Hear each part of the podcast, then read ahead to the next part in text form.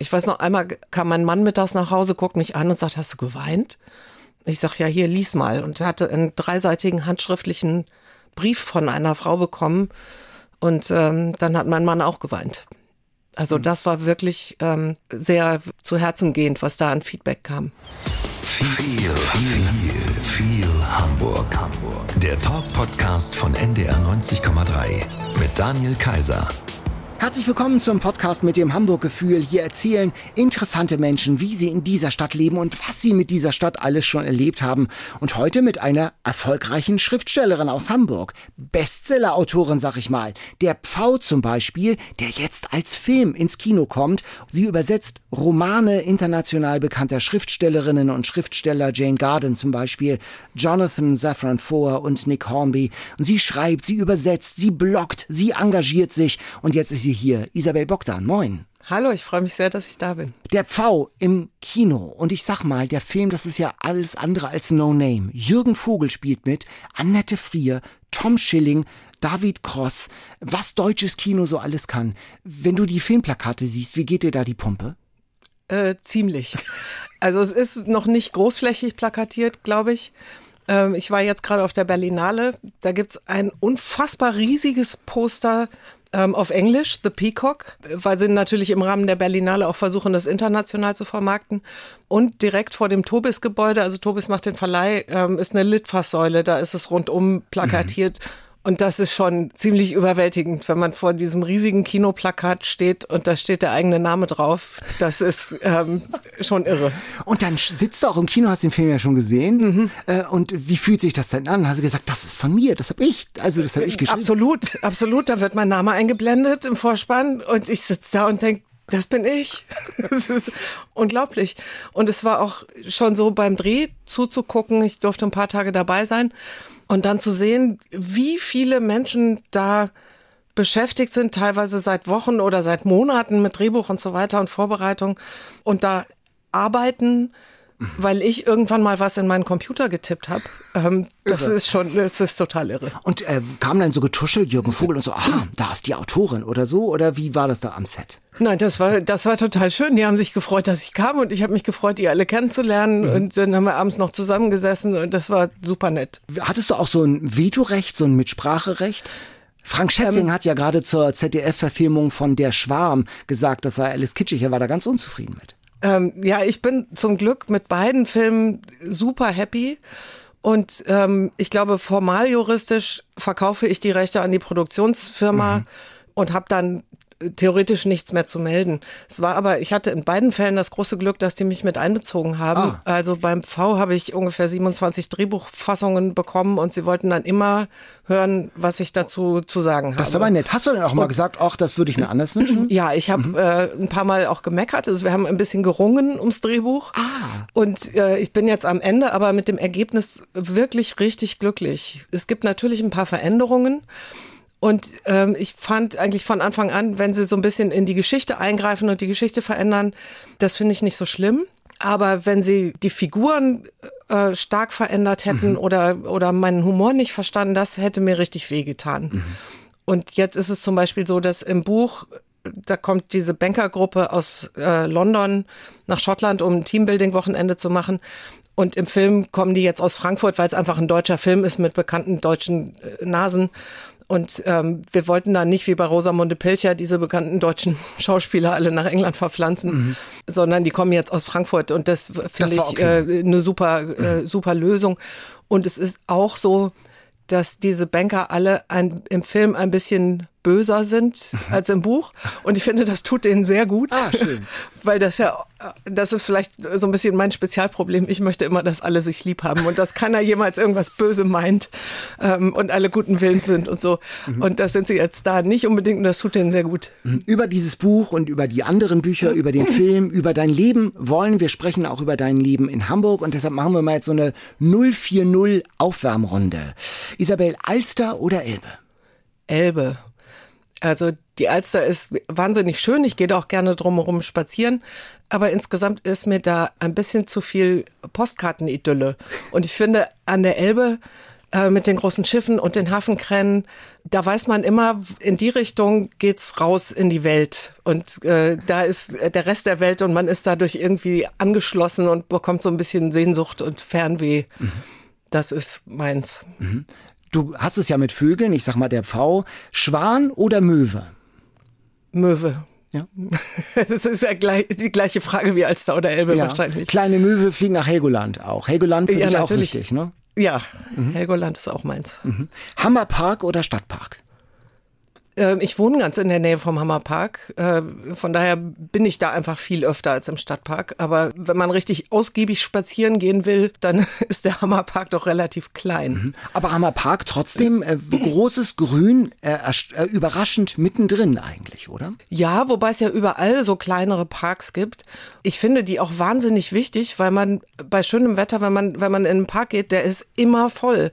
Und das ist immer wie so ein Wimmelbilderbuch. Da sind alle Altersgruppen, alle Gesellschafts Geschichten, große Gruppen, kleine Gruppen, Familien, da wird gegrillt, da wird Sport gemacht, da wird mit den Kindern gespielt, da wird geknutscht, da ist einfach das Leben und man hat immer sofort das Gefühl, die Menschen haben ein Bedürfnis, draußen zu sein und ich glaube, es ist für eine Stadt wahnsinnig wichtig, solche Ecken zu haben, wo man hingehen kann. Sushi oder Döner? Ähm, Sushi. Ich habe äh, Japanologie studiert und ähm, mich zu viel mit der Produktion von Fleisch beschäftigt. und ähm, Fisch ist auch keine Lösung eigentlich, mhm. ähm, aber ja, Sushi. Bist du Vegetarierin? Ähm, Teilzeit, sagen Aha. wir mal so. Okay. Ja. Also ich esse äh, sehr wenig Fleisch und überhaupt sehr wenig Tierprodukte, aber ich ziehe es nicht ganz durch. Mhm. Wie ist denn also, dein Japanisch so? Ganz schlecht. Ganz also schlecht. ich habe das zwar zu Ende studiert und am Ende des Studiums konnte ich auch ganz gut sprechen und verstehen. Mm, lesen und Schreiben war immer so eine Sache. Mhm. Zu viele Schriftzeichen. Und ähm, ich habe damit seit dem Ende des Studiums auch quasi nichts mehr Keine gemacht. Keine Berührung mehr. mehr. Nee. Mein, meine Japanischkenntnisse beschränken sich auf Shogun von Richard Chamberlain. Mit, äh, das habe ich nie gelesen. Konnichiwa und so. Genau, achso, ja. Äh, das gab's äh, auch im Fernsehen, aber Fernsehen ist nicht so deins, ne? Äh, nee, ich fürchte achso. nicht. Du hast, aber hast du einen Fernseher? Äh, wir haben einen. Und dann Irgendwo. wurde aber dieses, äh, ja, ja, dann, dann gab es dieses DVB-T oder wie das Ja, heißt. ja. Da musste man so ein extra Kästchen dazu kaufen, damit das funktioniert. Dann musste man wissen, welches, also den Fernseher oder dieses DVB-T-Kästchen oder DBTV, ich, ich weiß noch nicht mal, wie es heißt. ähm, Eins davon musste man zuerst anschalten und dann den, die, den richtigen Knopf drücken, damit es irgendwie, und ich habe das nie wirklich durchschaut. Und jetzt gibt's DVB-T 2 oder so und jetzt geht das alte Kästchen auch nicht mehr. Also ich gucke mal irgendeine Sendung auf dem Laptop, Mhm. ähm, aber das war's dann noch. Steindamm oder Spitaler Straße? Eigentlich beides nicht. Marktstraße. Marktstraße. Ah, eher so Schanze. Ja, Eher Karo- so- eher Schanze, Karoviertel. Karoviertel. Mhm. Warum? Weil es da schön ist, weil es da äh, kleine inhabergeführte Läden gibt. Von, weiß ich nicht, kleine Hamburger Labels, äh, kleine hübsche Cafés. So, das ist eher meins. Ein bisschen alternativ, bisschen öko. Helmut Schmidt oder Angela Merkel? Beides Hamburg. Oh, alles zu seiner Zeit, würde ich sagen. Wir haben beide Großes geleistet und Großes verbockt, vermutlich. Wo wohnst du eigentlich in Hamburg? Äh, in Borgfelde, nicht so weit vom Hammerpark. Vom Hammerpark und Berliner Tor, so zwischen Genau, da, dazwischen, Ecke da, also genau. Mhm. zwischen U-Bahn Burgstraße und S-Bahn Landwehr. Und ähm, die Hamburger fragen gerne mal, was wollt ihr denn da? Weil es so ein bisschen die, die uncoole Alsterseite ist oder so. Aber die Wahrheit ist, wir sind genau zwischen U- und S-Bahn und es sind zwei Stationen zum Hauptbahnhof. Man ist wirklich ruckzuck überall. Und das ist jetzt nicht die Ecke, wo man ausgeht oder shoppen geht oder so, aber es ist eine reine Wohngegend. Alles, was man braucht, ist da. Ähm, Und man ist auch schnell überall. Und, wir das- haben eine sehr schöne Wohnung. Und das Theater Sprechwerk ist ja in der Nähe. Dann Das ist, da- quasi um die Ecke. Ja, genau. Und dann ist da noch, glaube ich, also die am Berliner Tor ist ja diese, die, äh, die Kirche, die Erlöserkirche mit diesen afrikanischen Mit den Gemeinden. afrikanischen Da laufen Gemeinden. ja am Sonntagnachmittag immer die Afri Menschen mit afrikanischen Wurzeln äh, aufgebrezelt. Ja, teilweise in ganz tollen bunten Gewändern und äh, ja, Und wie ist es so in Borgfelde in so einem Wohn Wohnviertel zu wohnen? das ist von der Wohnsituation her, sag ich mal, nicht besonders interessant. Ist viel Rotklinker so. Da ne? ist viel Rotklinker. Ähm, da war irre viel kaputt nach dem Krieg und ist dann äh, halt wieder aufgebaut worden. Wir wohnen in einem der wenigen ähm, Häuser, die noch von vorm Krieg sind, von 1930. was äh, sehr, sehr schön ist. Und es ist wirklich alles da, was man braucht. Und äh, für das, was man sonst noch möchte, ist man schnell mit dem HVV da. Mhm. Gibt es so einen Borgfelde Spirit oder so einen Borgfelde Stolz, wo du auch sagst, ja, ich komme aus Borgfelde? Also ich bin immer, denke mal, ja, natürlich komme ich aus Eimsbüttel. Ähm, nee, eigentlich nicht. Es verändert sich in den letzten Jahren so ein bisschen. Ich habe das Gefühl, die, die ganz alten Borgfelder ähm, sterben so langsam weg. Also es wird ein bisschen jünger. Es sind in den letzten Jahren, äh, glaube ich, ein paar Studierende hingezogen. Ein bisschen St. Georg schwappt drüber das ist ganz schön, aber äh, dass sich das irgendwie in den, äh, in den Angeboten in äh, Cafés, Geschäften und so niedergeschlagen hätte, das ist noch nicht. Und ähm, ich bin auch keine, äh, keine Ur-Hamburgerin und wir sind zwar jetzt seit 18 Jahren hier und mhm. auch die ganze Zeit in Borgfelde, aber ähm, ich, so einen Borgfelde-Stolz habe ich noch nicht aber gemerkt. Aber hast du mal überlegt, woanders hinzuziehen? Ja, natürlich habe ich auch oft gedacht, es wäre schön, in Eimsbüttel zu wohnen, wo man einfach vor die Tür fällt und alles ist irgendwie hübsch und so. Aber äh, wenn ich mir die Wohnungspreise angucke, dann bleibe ich mal schön, wo ich bin. Du bist in Köln geboren. Mhm. Hast du noch ein Karneval gehen? Ich denke seit Jahren, denn jedes Jahr Karneval dann sitze ich in Hamburg vor YouTube und lasse die bekloppten Karnevalsschlager laufen und denke, oh, nächstes Jahr fährst du aber mal hin. Und dann mache ich es aber doch nicht. Also äh, mein Karnevalsgehen ist äh, leise. Aber du kannst aber äh, immerhin vorhanden. Das heißt, wenn der Trüm, Milche geht oder das kannst du alles so, ja? Ähm, ja, die alten. Die neueren dann schon nicht mehr. Weil, also ich bin auch direkt nach dem Abitur dann zum Studieren weggegangen nach mhm. Heidelberg. Da ist auch nicht viel mit Karneval ja, das ist mehr so eine, so eine Kindheitserinnerung eigentlich. Mhm. Kannst du noch so ins Kölsche verfallen? Wir haben so ein paar Kolleginnen und Kollegen, die kommen aus Köln und wenn es Nee, gar nicht mehr. Nicht wirklich. Also ich äh, kann das ähm, so ein bisschen nachmachen, aber da würde jeder Kölner wahrscheinlich einen Lachanfall kriegen. Die Hände über dem Kopf zusammenschlagen. Ildiko von Kürti, die kommt ja aus Aachen und die sagt, es gibt so ein Erkennungszeichen von Aachenern unter sich. Ich hoffe, die hat mich nicht veräppelt, nämlich so mit so einem kleinen Finger macht man irgend so eine, so eine Geste. Ja, dachte ich auch. Gibt es sowas, also erkennen und erkennen sich Kölner in Hamburg?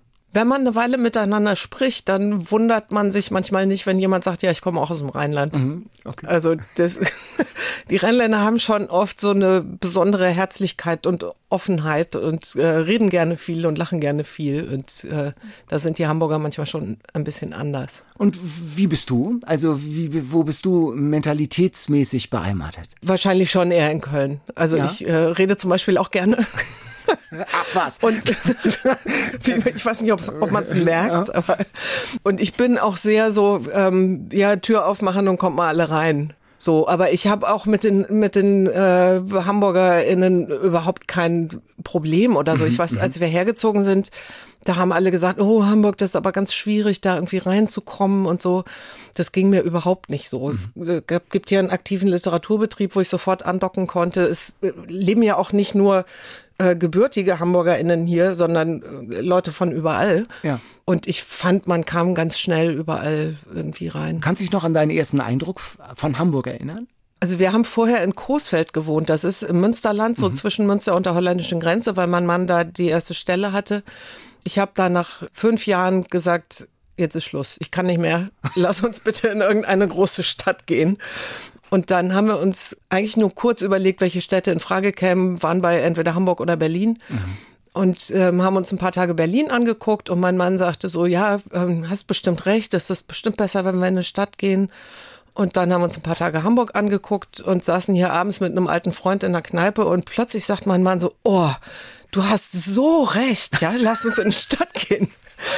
Und in dem Moment war dann auch klar, dass es Hamburg ist. Und jetzt sind wir seit 18 Jahren hier und haben uns, glaube ich, beide jeden Tag drüber gefreut. Oh, wie schön. Aber ja. was war denn so das, äh, also die Kneipensituation war, was war denn so das Hamburg-Argument? Was, was, hat, was, was hat euch da schockverliebt sein lassen? Ich glaube, es ist tatsächlich äh, die Elbe, die Nähe zum Meer, mhm. ähm, das, dieses ganze nordische Lebensgefühl es ist auch nicht so groß wie Berlin. Ich war ja jetzt gerade zur Berlinale wieder da und ich finde Berlin toll. Ich kenne da tolle Leute. Ich freue mich immer, wenn ich hinfahre.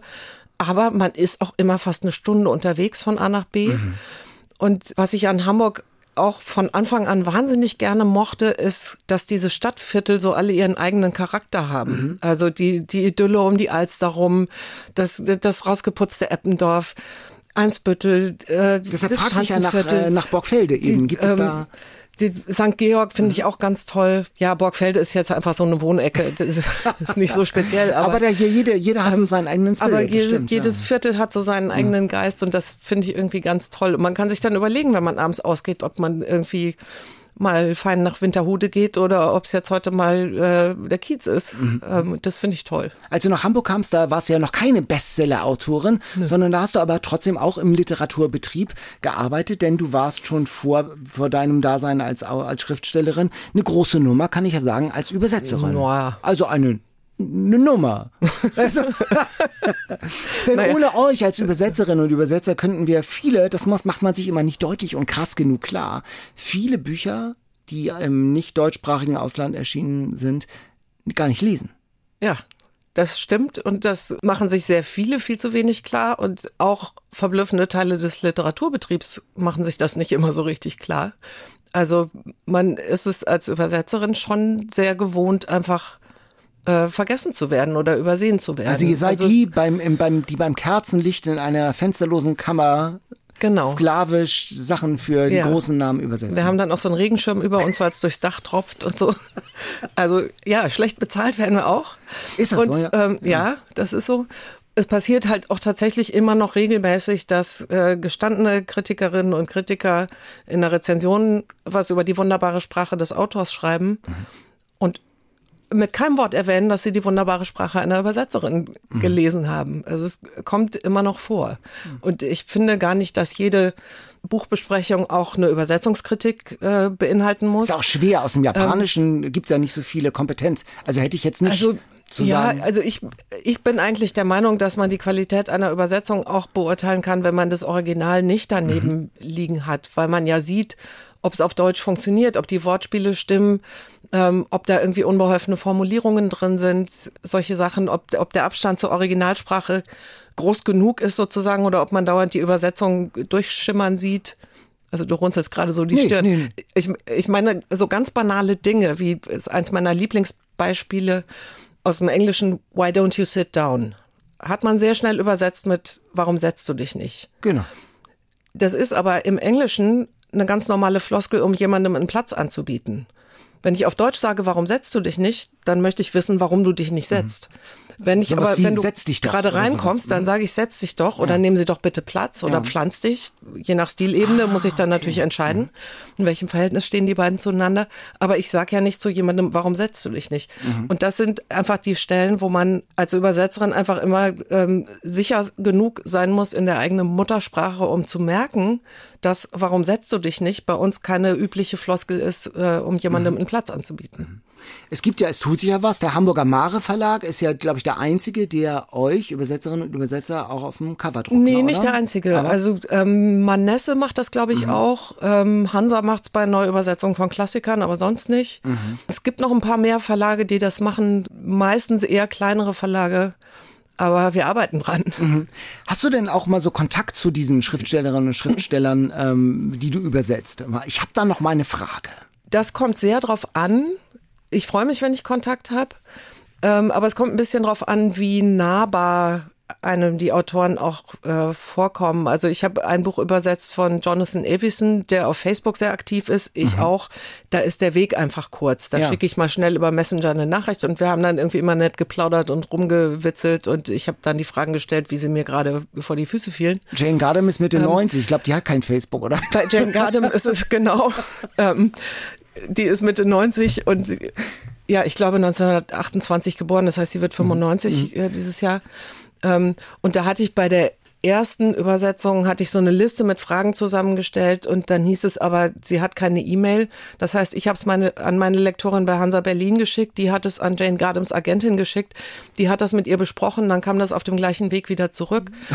Und ab da haben meine Lektorin und ich gedacht, ähm, wir klären die Fragen einfach selbst. Zumal das ja auch fast alles Bücher sind, die teilweise vor Jahrzehnten schon erschienen sind. Ich nehme an, dass sie die Details, wo ich dann nochmal Fragen habe, auch teilweise selber nicht mehr so genau im Kopf hat. Und äh, wir haben dann einfach beschlossen, wir lassen die alte Dame jetzt in Ruhe ähm, und klären unsere Sachen irgendwie so. Als Übersetzerin bist du natürlich dann irgendwie auch ähm, sehr sensibel, was auch sprachliche Konturen angeht. Also nicht so viel mit Anglizismen. Du bist, äh, habe ich bei Wikipedia gefunden, äh, die Vorsitzende des Vereins zur Rettung des Anderthalb. Ist das noch aktuell? also das Wort ähm, ist Anderthalb. Ja, das ist natürlich ähm, Quatsch. Diesen Verein gibt's nicht. Das habe ich nur irgendwann vor 100 Jahren in meinen Blog geschrieben. Hiermit gründe ich den Verein zur Rettung des Anderthalb, weil ich das Gefühl habe, dass das Wort irgendwie verloren geht, dass man mhm. zunehmend eineinhalb liest. Mhm. Und je öfter ich darauf angesprochen werde und mit äh, je mehr Leuten ich drüber spreche, über dieses hübsche kleine Wort anderthalb, mhm. desto mehr stelle ich fest, Leute sagen immer, ach, ich dachte, das wäre bayerisch. Und der nächste sagt, ach, ich dachte, das wäre Kölsch. Und der nächste sagt, ich dachte, das wäre Norddeutsch. Und alle denken, äh, das, das gehört nicht Das uns, gehört genau. nicht, das ist kein Hochdeutsch, das ist irgendwie ein Dialektwort. Ist es aber gar nicht. Mhm. Und äh, außerdem ist es ein interessantes Wort, weil dieses Ander, was da drin steht, drin steckt, das ist, also das, das andere ist sozusagen das zweite. Und das zweite ist halb, mhm. ist nur halb da. Also anderthalb ist eins und ein halbes. Und ah, dasselbe okay. Ander hat man in alten Bildern, also ähm, Maria und Martha selbander Aha. gibt es manchmal. Oh. Und es gibt auch selbdritt. Also das ist äh, Maria selbst mit der anderen. Mhm. Und selbdritt, da ist dann Maria und Martha und mhm. Maria Magdalena oder so. Mhm.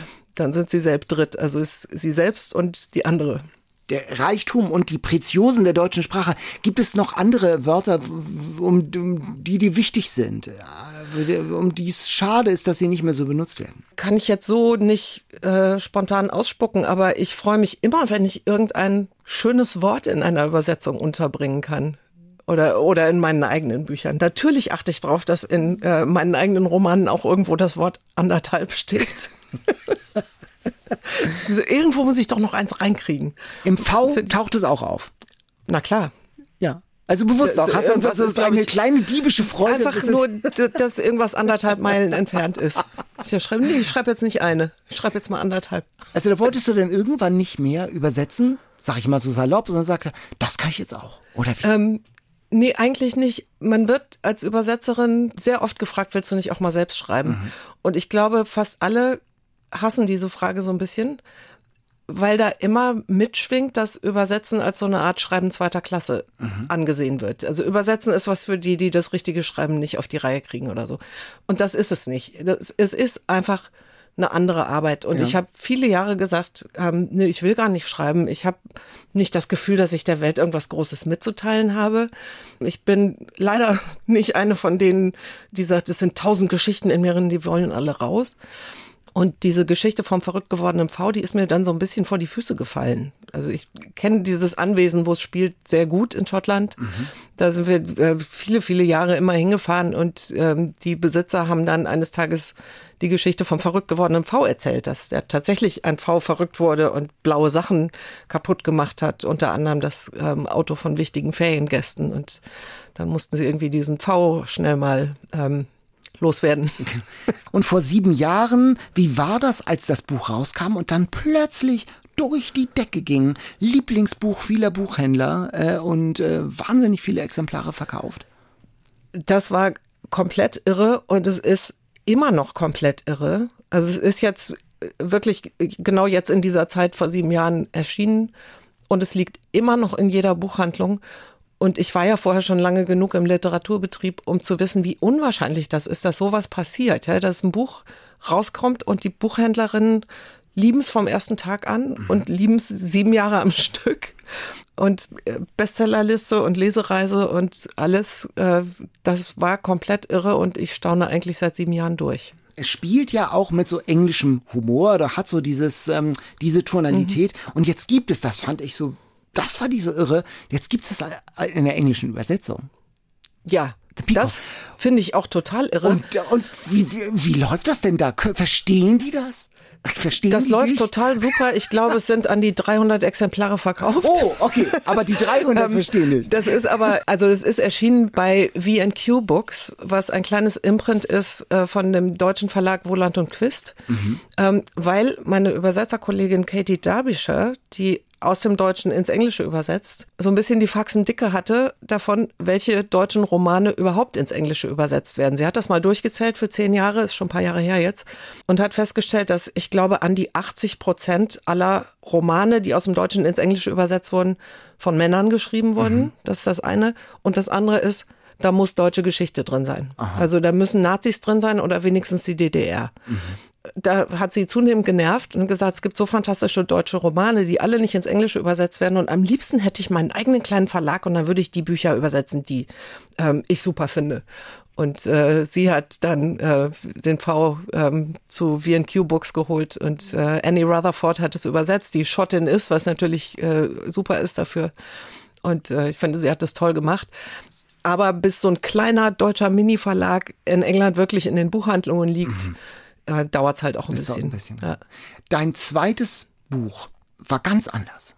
Laufen. Ja. Die Geschichte einer Hamburgerin, die läuft und läuft und beim Laufen denkt sie über den Suizid ihres Partners nach. Ja.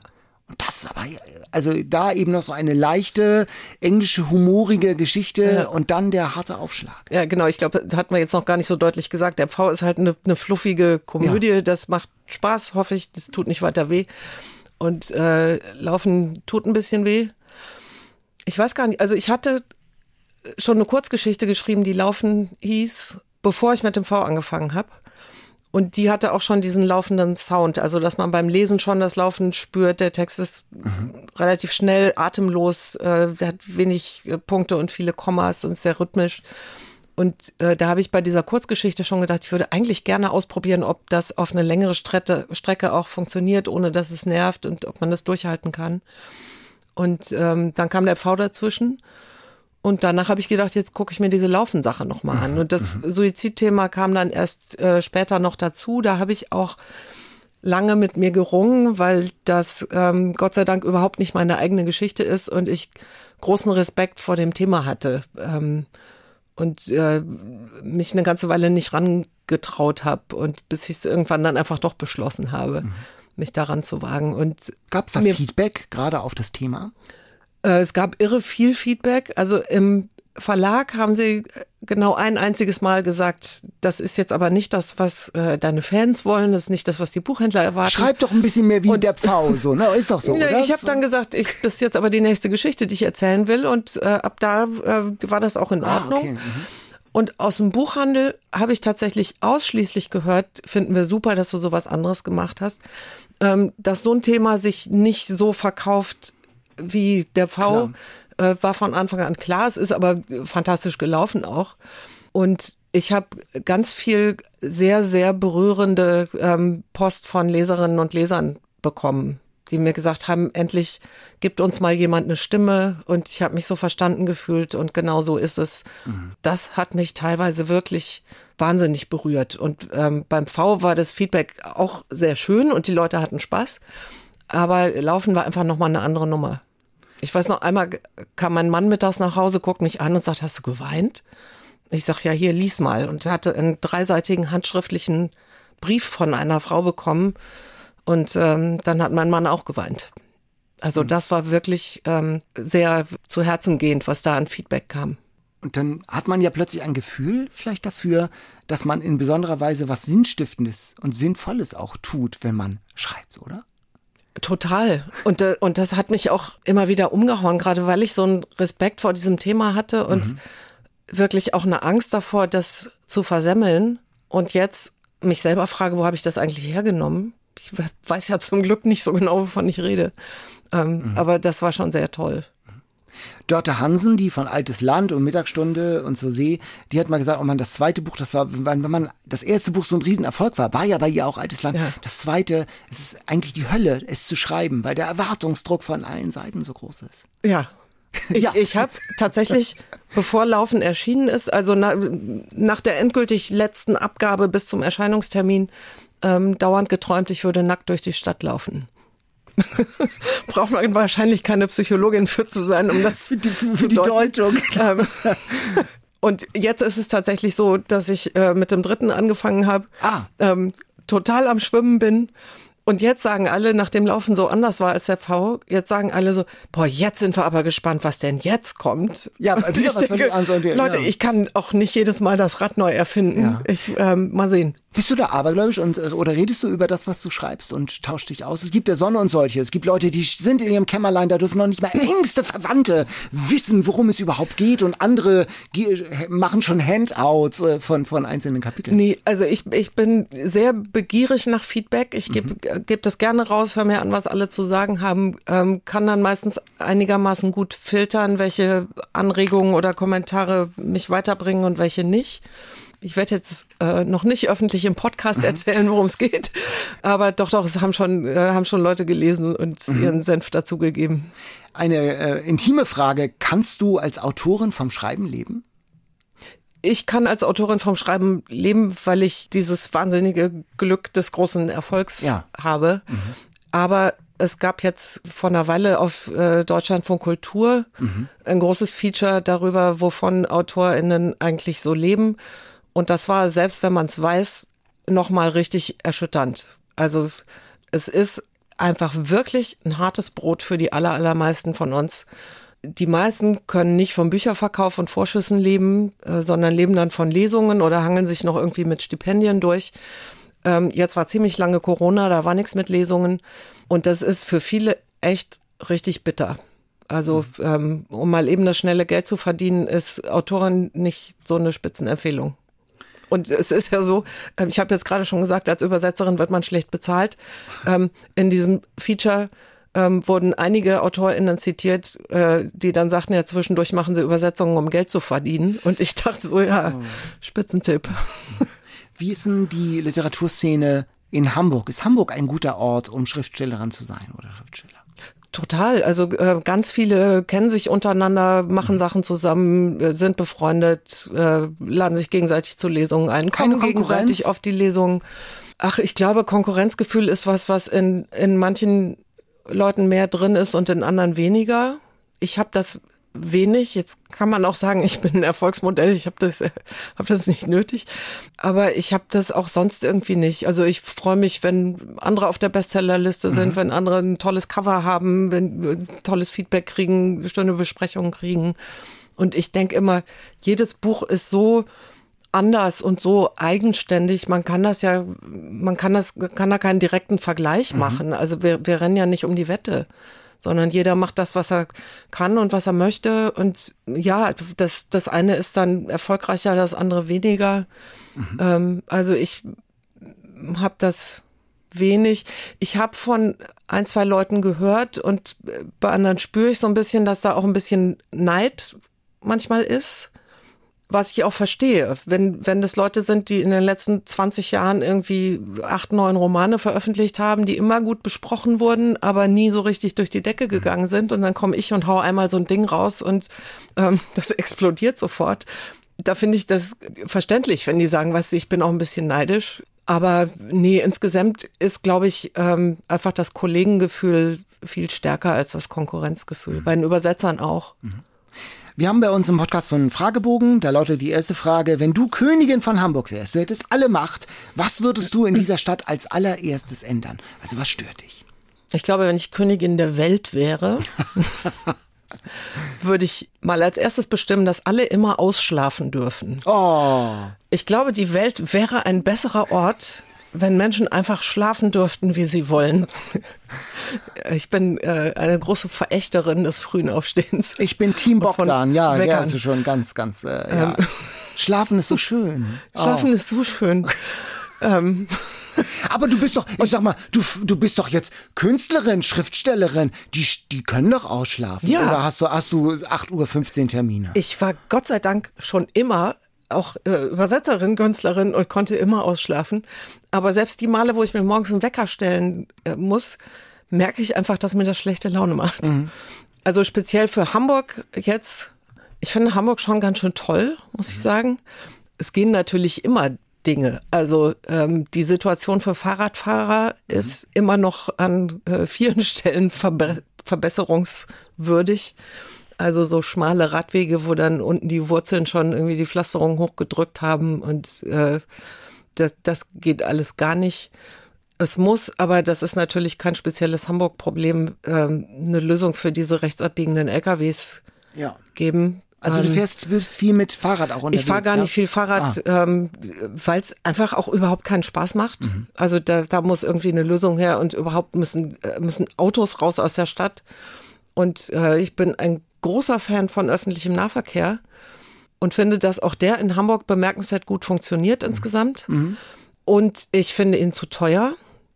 Also ich äh, warte jetzt aufs 49-Euro-Ticket. Ja, stimmt, das lohnt sich richtig, Ähm, genau. Ich fand das 9-Euro-Ticket fantastisch, weil man dann auch nicht mehr in jeder fremden Stadt wie so ein Vollidiot vorm Fahrkartenautomaten steht und nicht weiß, welches Ticket man lösen muss. Aber in den äh, Regionalbahnen waren schon echt unhaltbare Zustände zum Teil. Das es war, es war zum Teil absurd, aber 9 Euro ist nun auch wirklich Ja. sehr billig und diese begrenzte Zeit, das, das hat ja da alles mit reingespielt. Und ich glaube, wenn man jetzt für 49 Euro alle, alle äh, Regionalbahnen und ÖPNV und so benutzen kann, Mhm, Das fantastisch. Äh, wenn du sagst, Autos raus aus der Stadt, habt ihr ein Auto?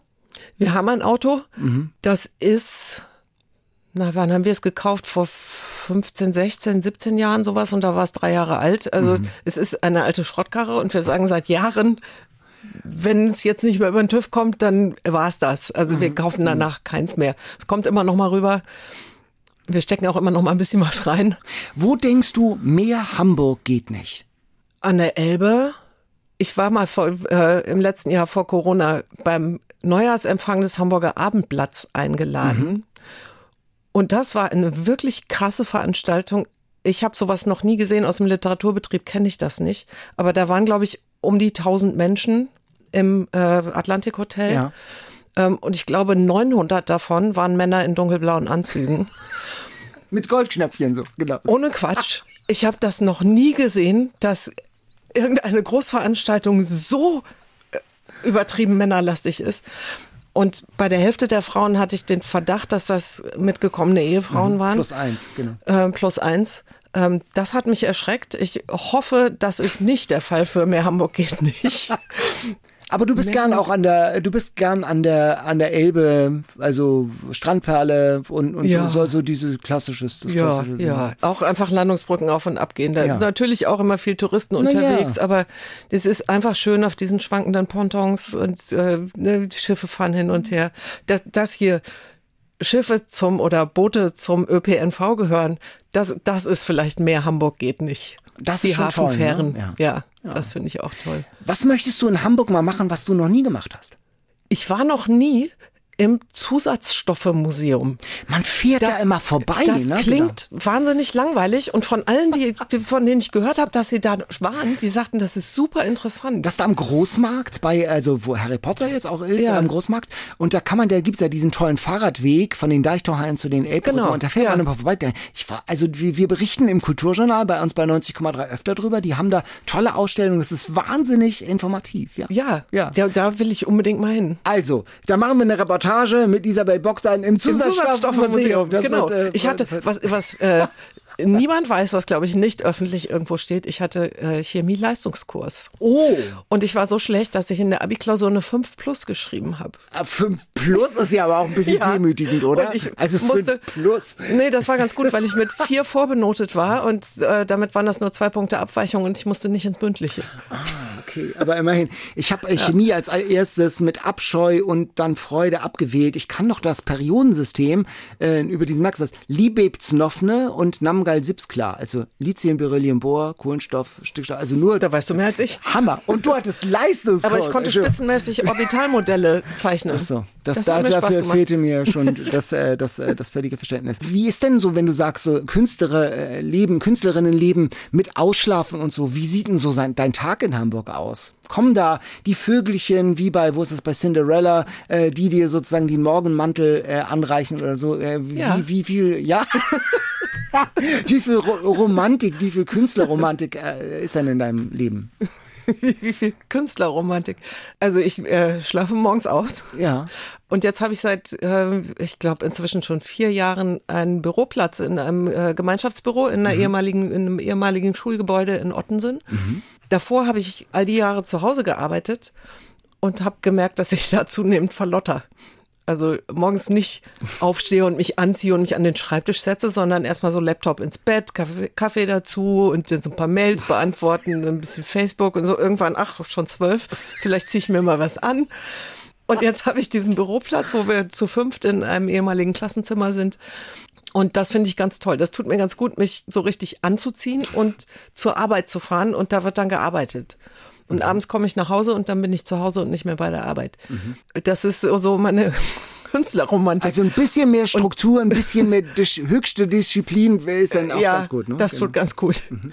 Das, ähm, ich meine, natürlich interessiert es im Büro auch keinen, wann ich komme. Es ist ja nicht so, dass irgendein Chef mit der Peitsche hinter mir steht und keine äh, Stechuhr, genau. kontrolliert, was ah. ich mache. Mhm. Aber das finde ich ganz gut, um so ein bisschen, ein bisschen Struktur reinzubringen. Und ein bisschen äh, soziale Kontrolle tut mir auch ganz gut. Also wenn an den Schreibtischen nebenan auch noch jemand sitzt, also wir sind fast nie alle fünf da.